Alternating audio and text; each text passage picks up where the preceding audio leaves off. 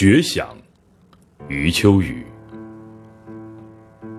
这是中国文化史上最黑暗的日子之一，可居然还有太阳。嵇康身带木枷，被一群兵丁从大狱押到刑场。刑场在洛阳东市，路途不近。嵇康一路上神情木然而飘渺。他想起一生中好些奇异的遭遇。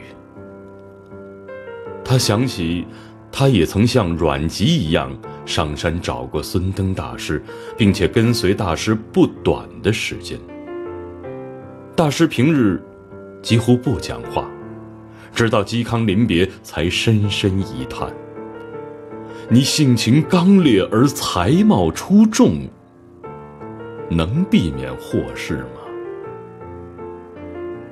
他又想起早年曾在洛水之溪求学，有一天夜宿华阳，独个在住所弹琴。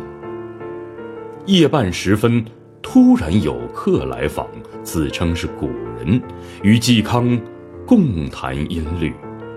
来客弹着弹着来了兴致，向嵇康要过琴去，弹了一曲《广陵散》，声调绝伦呐。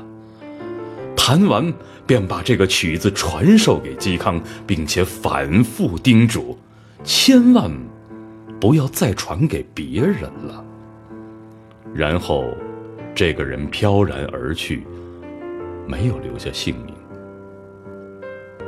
嵇康想到这里，满耳满脑都是《广陵散》的旋律。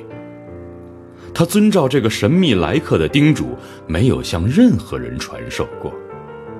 一个叫袁孝尼的人，不知从哪儿打听到嵇康会演奏这个曲子，多次请求传授，他也没有答应。刑场已经不远了呀，难道这个曲子？就永久的断绝了吗？想到这里，他微微有点慌神儿。突然，嵇康听到前面有喧闹声，而且闹声越来越响。原来有三千名太学生正拥挤着在刑场边上请愿，要求朝廷赦免嵇康，让嵇康担任太学的导师。显然，太学生们想以这样一个请愿，向朝廷提示嵇康的社会声誉和学术地位。但这些年轻人不知道，他们这种聚集三千人的行为，已经成了一种政治示威。司马昭怎么会让步呢？嵇康望了望黑压压的年轻学子，有点感。孤傲了一辈子的他，因仅有的几个朋友而死的他，把诚恳的目光投向了四周。一个官员冲过人群，来到刑场的高台上，宣布：“朝廷旨意，维持原判。”刑场上一片山呼海啸，大家的目光都注视着已经押上高台的嵇康。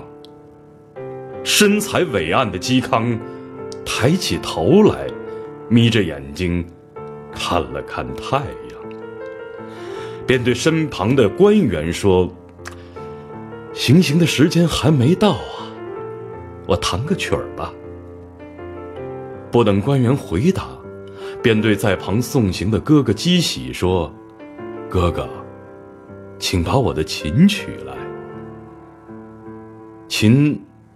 很快取来了，在刑场的高台上安放妥当。